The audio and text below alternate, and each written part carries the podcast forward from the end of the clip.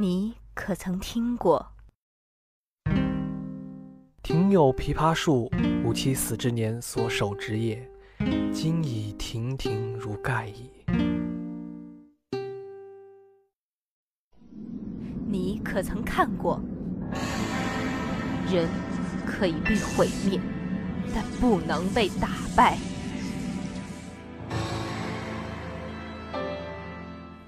你可曾遇见？面朝大海，春暖花开。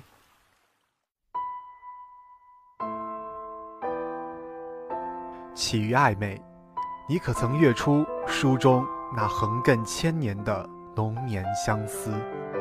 感于无常，你可曾看见书中那激荡辉煌的时空浪潮？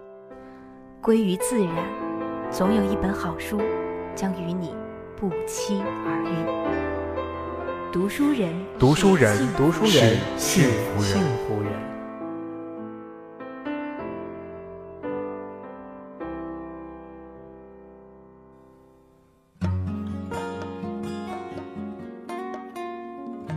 无人为孤岛，一书一世界。亲爱的听众朋友们，大家好，欢迎在每单周周五的下午收听我台的读书人栏目，我是主播南方，我是主播栗子，我是主播尹坤。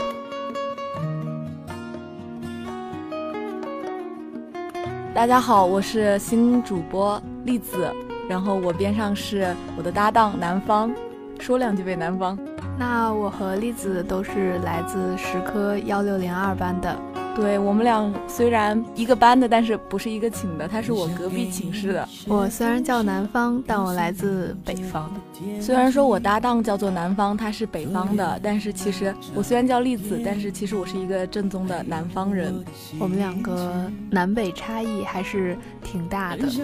我喜欢民谣，他喜欢权志龙。哎，还是说说我们新进的这个节目组读书人。其实我们两个都是那种听声音都知道就特别有文化的那一种，进这个节目组就是众望所归。我们应该会陪伴大家很久吧？我们两个都挺喜欢这个节目的，以后还请大家多多关照啦，请多指教。非常开心，我们读书人栏目又迎来了新的成员，相信我们大家以后会在读书人栏目给大家带来更多精彩的好书。陪伴大家一起读书。现在已经是春天了，但再美好的春都是短暂的，只有在书里才能阅读一个永远不会褪色的春天。本期的读书人是三月的第一期节目，整个三月我们就像走在春天的诗句里，我们一路可以看到花农的桃花、梅花还有油菜花都竞相开放。在这样一个美丽的季节里，我们会为大家继续推荐更多的好书。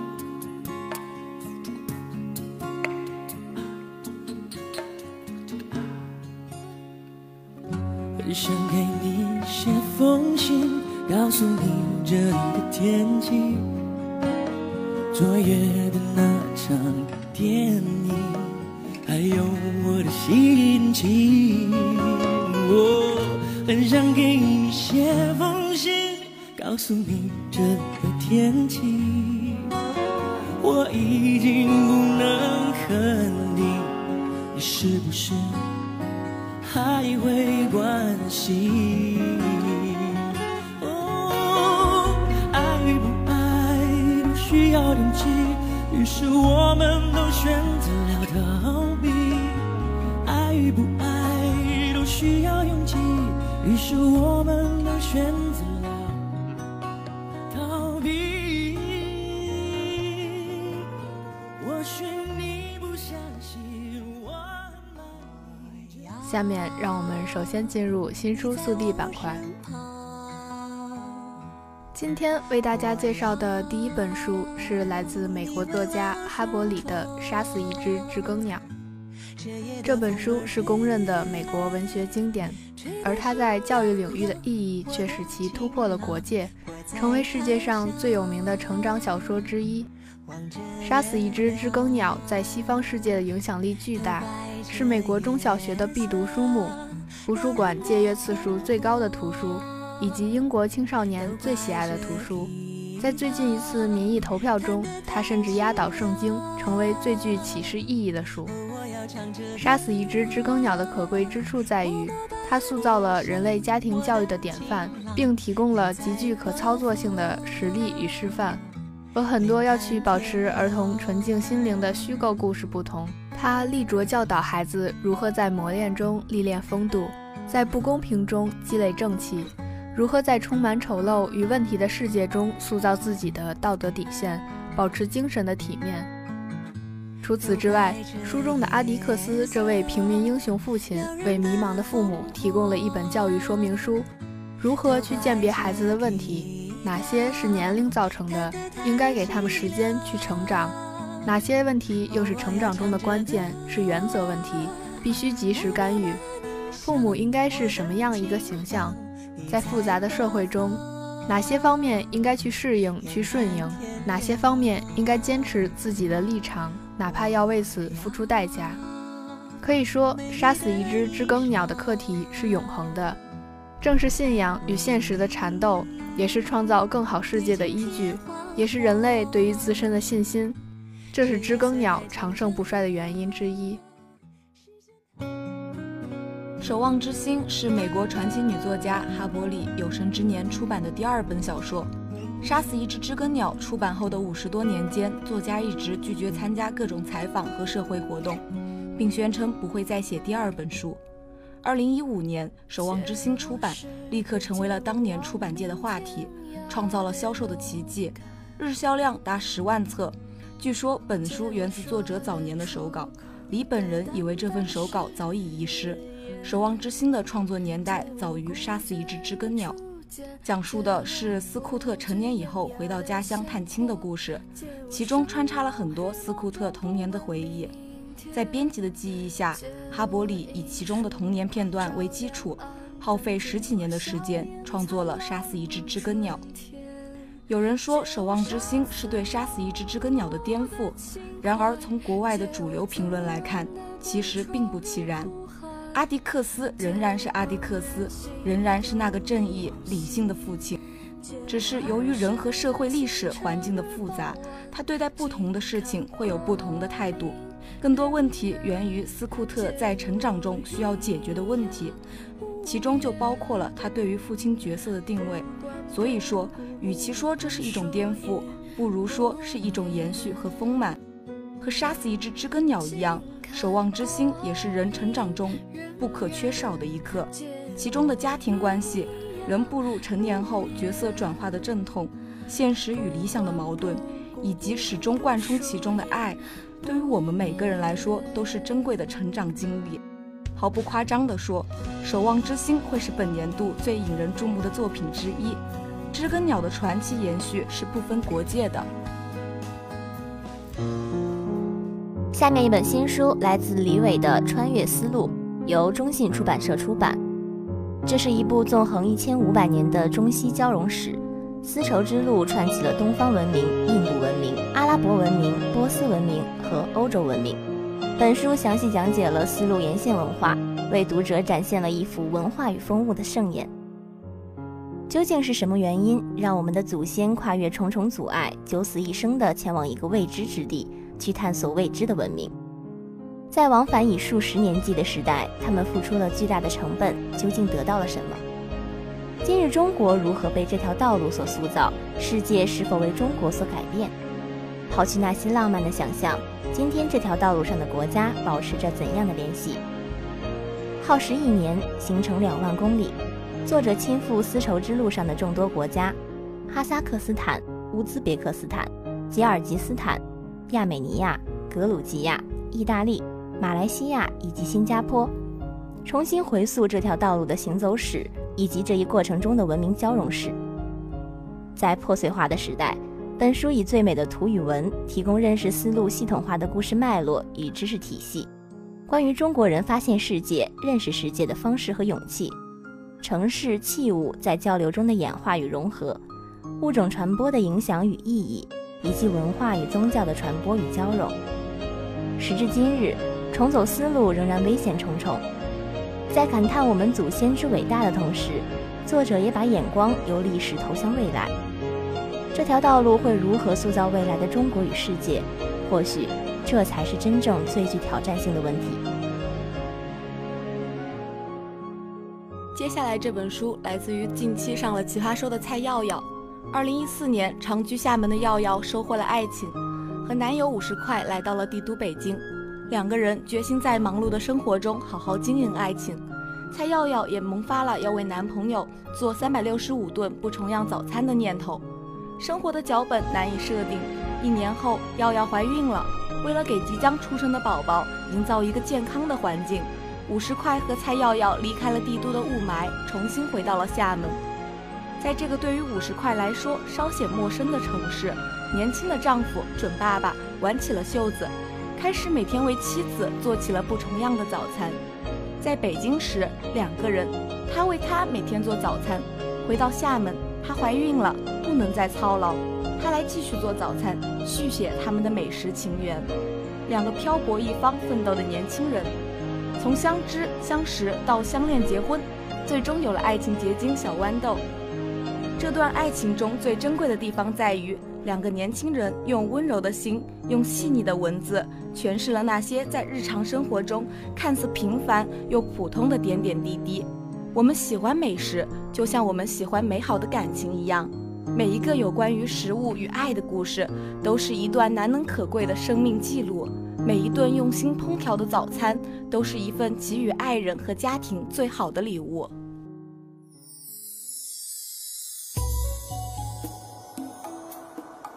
下面一本新书来自日本作家高村光太郎的《山之四季》，由云南人民出版社出版。日本生活美学家松浦弥太郎最为推崇的诗人，首次译介到中文世界。《山之四季》是松浦弥太郎在日日一百中严选推荐的好书，真正的百里挑一。《山之四季》这本随笔集记述了高村光太郎的山居生活，优美的文字像是在对孩子娓娓诉说。松浦弥太郎在《日日一百》中说：“我很喜欢第一篇《山之雪》，一次又一次的抄写朗读。我梦想能在雪夜的山庄住一晚，哪怕一次也好。一边读着高村光太郎的《山之雪》，春夏秋冬的四季变换，人与自然的交织交融，相知故人的相知相爱，纯真质朴清新。如果你喜欢岩井俊二的《四月物语》《情书》《小森林》。”你应该会喜欢高村光太郎的《山之四季》。如果你喜欢松浦弥太郎、无印良品这样的日式生活美学，你应该会喜欢高村光太郎和这本《山之四季》。高村光太郎绝不以世俗妥协，一生追求生的意义。狂野、正和、敏感的世界，高村光太郎的伟大之处在这里凝结。日本东京新闻这样描述道：“作为诗人和艺术家，他是无可挑剔的。”作为一个人，他也拥有着高远的志向和诚实的品格。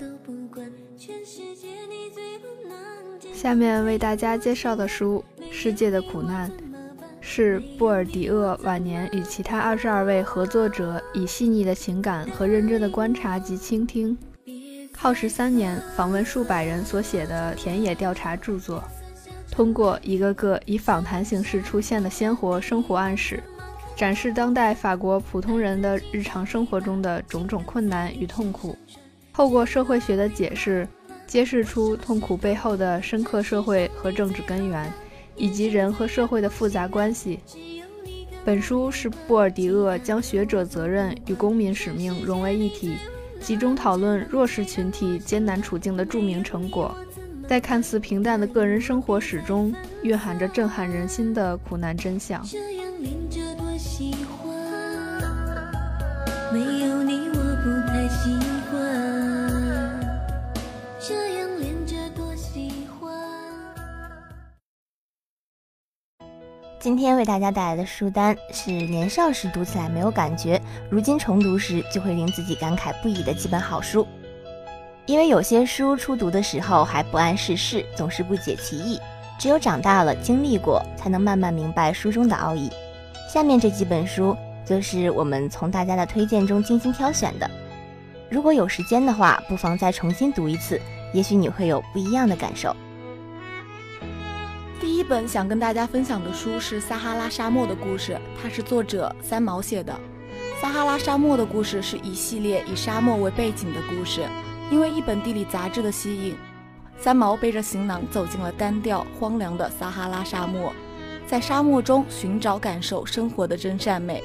书中的每个故事都充溢着一种浪漫、浓情的异域情调，字里行间反映着大沙漠独有的地貌、地形与风土人情。那我与大家分享的这本书是来自张爱玲的《半生缘》。这本书讲述的是旧上海时几对年轻人的爱恨情仇，他们曾经都是有缘人，最后却各奔东西。几个平凡的众生男女，世君、曼桢、淑慧、翠芝，一群随处可见的都市年轻人，讲述了那一点点并不离奇的痴爱怨情。有些网友读过后称：“如鲠在喉，半生匆匆。”到头来，所有人的生命都像虚度了。可是这些，谁又能说得清呢？提起岩井俊二，大家可能想起的都是他的电影，像《情书》《花与爱丽丝杀人事件》等等。但其实他也是一位非常有才华的作家。他虽然并不高产，但每部作品都历久弥新，能让人产生新的感悟。岩井俊二的关于莉莉周的一切就是这样一本书。这个故事发生在田园风景广袤幽静的彼端，默默忍受着同学欺负的连见雄一，逐渐变得自闭孤僻。他只有在歌手莉莉周的歌声里寻求安慰，习惯于在莉莉周的网站上和别人交流。在这个虚拟世界里，他和一个叫青猫的 ID 相遇，随着倾诉的话语遇见痛处，他们互相安慰，彼此温暖。约定在莉莉周演唱会上见面。那一晚，当莉莉周的音乐响起，在那个现实与虚幻的交叉点上，却爆发成一个残酷的青春物语。《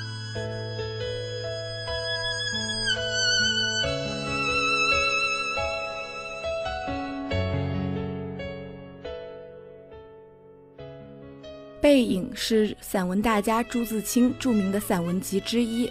同名散文《背影》更是中国现代文学史上一篇经典回忆性质的抒情散文，朴素中寄予真挚深沉的情感，真实中充满动人心弦的力量。有人说，有些事情只有离开了家才会懂。想自己当年一个小屁孩的时候，看这怎么会明白？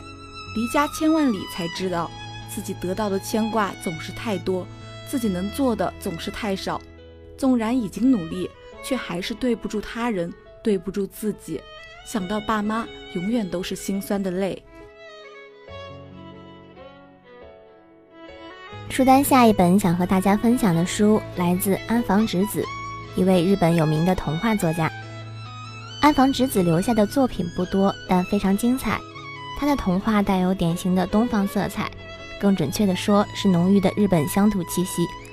它的笔端静静流淌着日本民族古典文化的精灵，人与自然的和谐。它渗入到童话的每一个字里行间，在童话中出现的动物精灵，带有古老传说中的平静和灵性。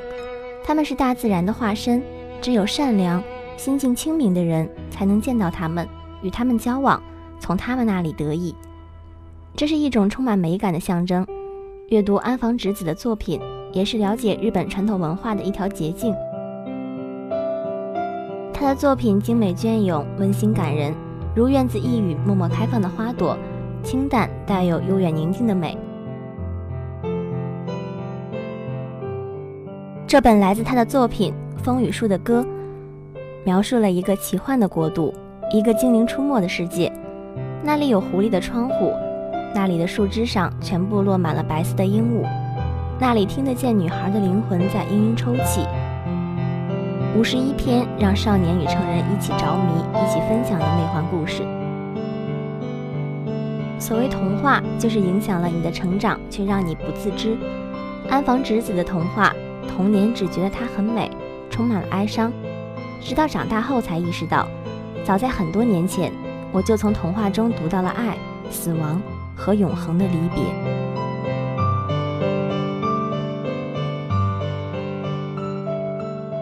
接下来为大家推荐的书目是卡夫卡的《变形记》。初读时，我们只能发现故事中存在的第一种变形是生理的变形。格里高尔早晨起来，发现自己变成了一只虫子。但是再读此书，我们会发现，在生理变形背后的是更深的心理变形。格里高尔是家和公司挣钱的机器，他个人的内心无人关心，他却无比渴望摆脱这样沉重的生活。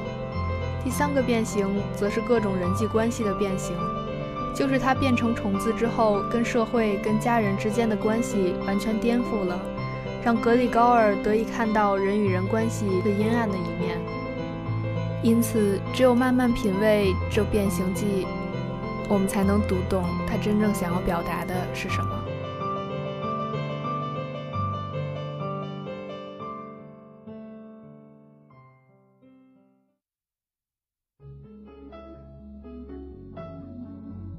《傲慢与偏见》是英国女小说家简·奥斯汀的代表作。小说讲述了乡绅之女伊丽莎白·班内特的爱情故事。这部作品以日常生活为素材，以反当时社会上流行的伤感小说内容和矫揉造作的写作方法，生动地反映了18世纪末到19世纪初处于保守封闭状态下的英国乡镇生活和世态人情。不得不说，简·奥斯汀确实是个天才。傲慢与偏见这种素材，哪怕《流星花园》也依然在运用。世界上大多数的爱情也离不开这个题材。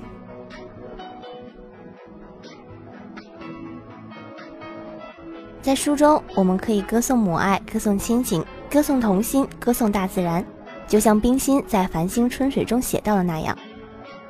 《繁星春水》这本书是诗人冰心平时随便记下的随时随地的感想和回忆。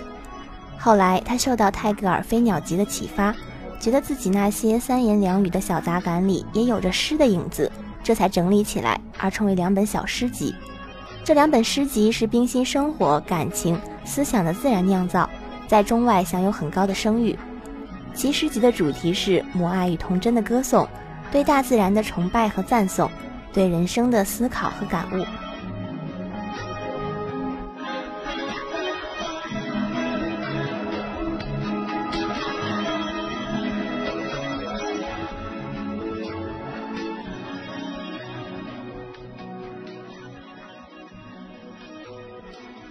唤醒你最初有过的真与爱，春天怎么还不来？是盛可以写的一本书。出于偶然，盛可以用书法余墨画出了身着红衣的女孩和她心爱的小黑狗奥巴马。骤然间，对童年和故乡的思念汹涌而来，令他无法停笔。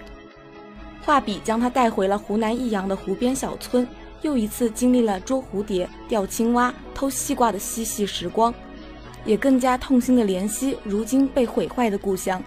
春天怎么还不来？包括五十三篇散文。每一篇都配有他彩色水墨画，另收入七张单独的画作。这是盛可以迄今最私人、最柔软的一本书。他首次褪下犀利，以深沉而温暖的爱，重现永不再来的那些至纯、至真的爱与孤独。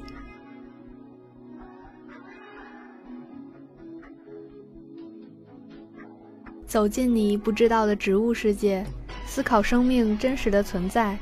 著名生物学家丹尼尔在《植物知道生命的答案》这本书中，对植物如何体验世界给予严谨而引人入胜的简介。通过着重介绍遗传学等领域的最新研究成果，作者带我们走进植物的内在世界，把它们的感觉和人的感觉做对比。通过对植物触觉、听觉、嗅觉、视觉以及记忆的考察，作者促使我们不得不思考。植物会不会对周围环境有意识？植物知道生命的答案这本书难能可贵的对我们踏过的草丛、我们嗅过的花朵、我们爬过的树木以深入的关注，让我们能更好的理解科学和我们在自然界中的位置。有些人在最难过的时候，还是会努力给别人带来快乐。七米有一本书叫做《走向春天的下午》，里面有一段是这样写的：最后一场雨停歇之后。我出发了，空气因我的目光而发亮，秘密小径也露出了轮廓。树林静静的等候，他们听说过我和你的约定。桥下的河里游着昔日的鱼，岸上长出了今天的柳。风回到了它该有的和气，云的上面可能就是天堂，天堂的天空也许还是有云。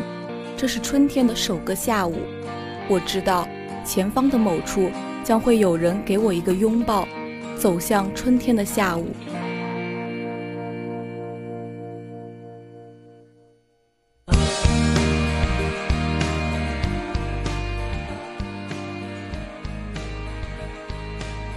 谁能想象一个春天，如果失去了知更鸟的歌声，该会变得多么阴郁和寂寞？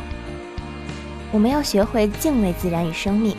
寂静的春天是环保运动先驱、美国著名科普作家、海洋生物学家雷切尔·卡森用最后的生命完成的具有里程碑意义的经典作品。作者从社会中一个长久被忽视了的现象入手，以寓言开头，向我们描绘了一个美丽村庄所遭遇的巨变。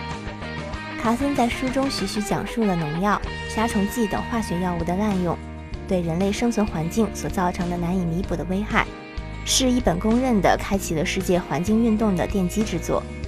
一九九二年，这本书被推选为五十年以来全球超具影响力的著作之一，还被美国国会图书馆评选为塑造美国的八十八本书之一。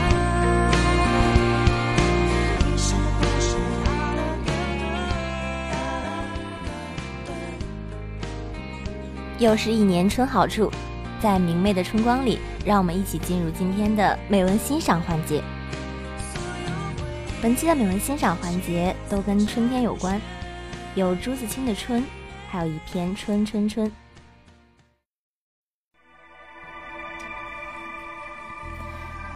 盼望着，盼望着，东风来了，春天的脚步近了。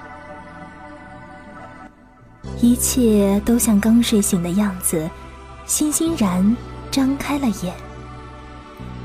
山朗润起来了，水涨起来了，太阳的脸红起来了。小草偷偷地从土里钻出来，嫩嫩的，绿绿的。园子里，田野里。这样瞧去，一大片一大片，满是的。坐着，躺着，打两个滚儿，踢几脚球，赛几趟跑，捉几回迷藏。风轻悄悄的，草软绵绵的，桃树。杏树、梨树，你不让我，我不让你，都开满了花，赶趟。红的像火，粉的像霞，白的像雪。花里带着甜味儿，闭了眼，树上仿佛已经满是桃、杏和梨。花下成千成百的蜜蜂嗡嗡地闹着，大小的蝴蝶飞来飞去。鲜花、野花遍地都是，杂样的、有名字的、没名字的，散在花丛里，像眼睛，像星星，还眨呀眨的。吹面不寒杨柳风，不错的，像母亲的手抚摸着你。风里带来些新翻的泥土的气息，混着青草味儿。还有各种花的香，都在微微湿润的空气里酝酿。鸟儿将巢安在繁花嫩叶当中，高兴起来了。呼朋引伴地卖弄着清脆的喉咙，唱出婉转的曲子，与清风流水应和着。牛背上牧童的短笛，这时候也成天的在嘹亮的响。雨是最寻常的，一下就是三两天，可别恼。看，像牛毛，像花针，像细丝，密密的斜织着。人家屋顶上全笼着一层薄烟，树叶子却绿得发亮，小草也青得逼你的眼。傍晚的时候，上灯了。点点黄晕的光，烘托出这一片安静而和平的夜。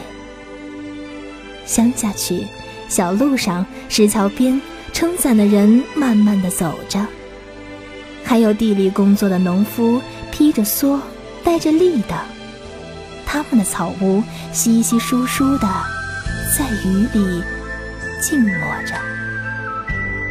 天上的风筝渐渐多了。地上的孩子也多了，城里乡下，家家户户，老老小小，他们也赶趟似的，一个个都出来了，舒活舒活筋骨，抖擞抖擞精神，各做各的一份事儿去。一年之计在于春，刚起头，有的是功夫，有的是希望。春天像刚落地的娃娃，从头到脚都是新的，它生长着。春天像小姑娘，花枝招展的笑着走着。春天像健壮的青年，有铁一般的胳膊和腰脚，他领着我们上前去。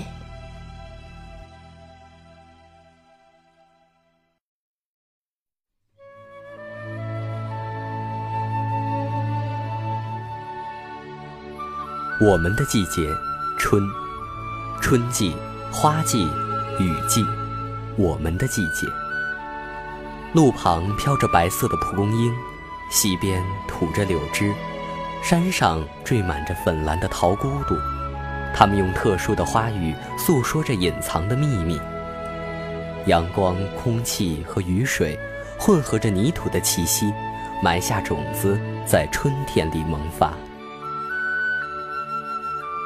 昨夜一霎雨，天意苏群雾。何物最先知？须庭草争处。冬雪消融，小溪潺流，嫩柳生机萌动。这一切的一切，都在传递着春的气息。啊，春，我们的季节。淅沥的雨丝像那六弦琴，在春风抚弄下叮叮咚咚，是那么动听。斑驳的树影像梦的森林，引领我走进五彩的神秘。那里真的好神秘，那里满是春的气息，满是花季的芬芳，满是雨季的清新。因为那里是我们的季节。春天像星期天的早晨，春天像紫色的梦幻，春天像爱说话的眼睛，它拥抱着风。把雨丝洒向我美丽心灵，将我洗得洒脱，从此不会有烦恼。春风满载我黄了的笑声，飞向大海，飞向蓝天，飞向世界，把欢笑带去，把理想放飞。一起去看花季、雨季，春天我们可爱的季节，色彩满天满地，把春天聊成话题。一起去看花季、雨季，春天我们可爱的季节，芬芳满天满地。闭上眼吮吸，伸出双臂拥抱青春，拥抱着大自然。春天，它弯着嘴角，无预警地向我们笑。春天，竟然先对我们这群可爱的花朵示好。哦，原来花开的灿烂需要春风雨水的滋养。还需要园丁的培养。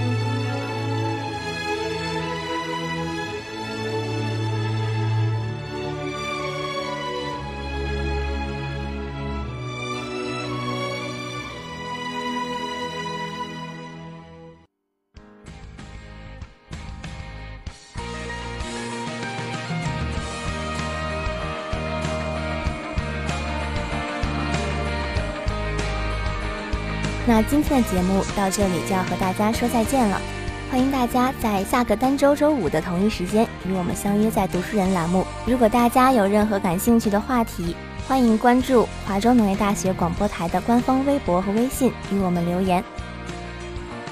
我是主播尹坤，我是主播栗子，我是主播南方，让我们相约下期再见。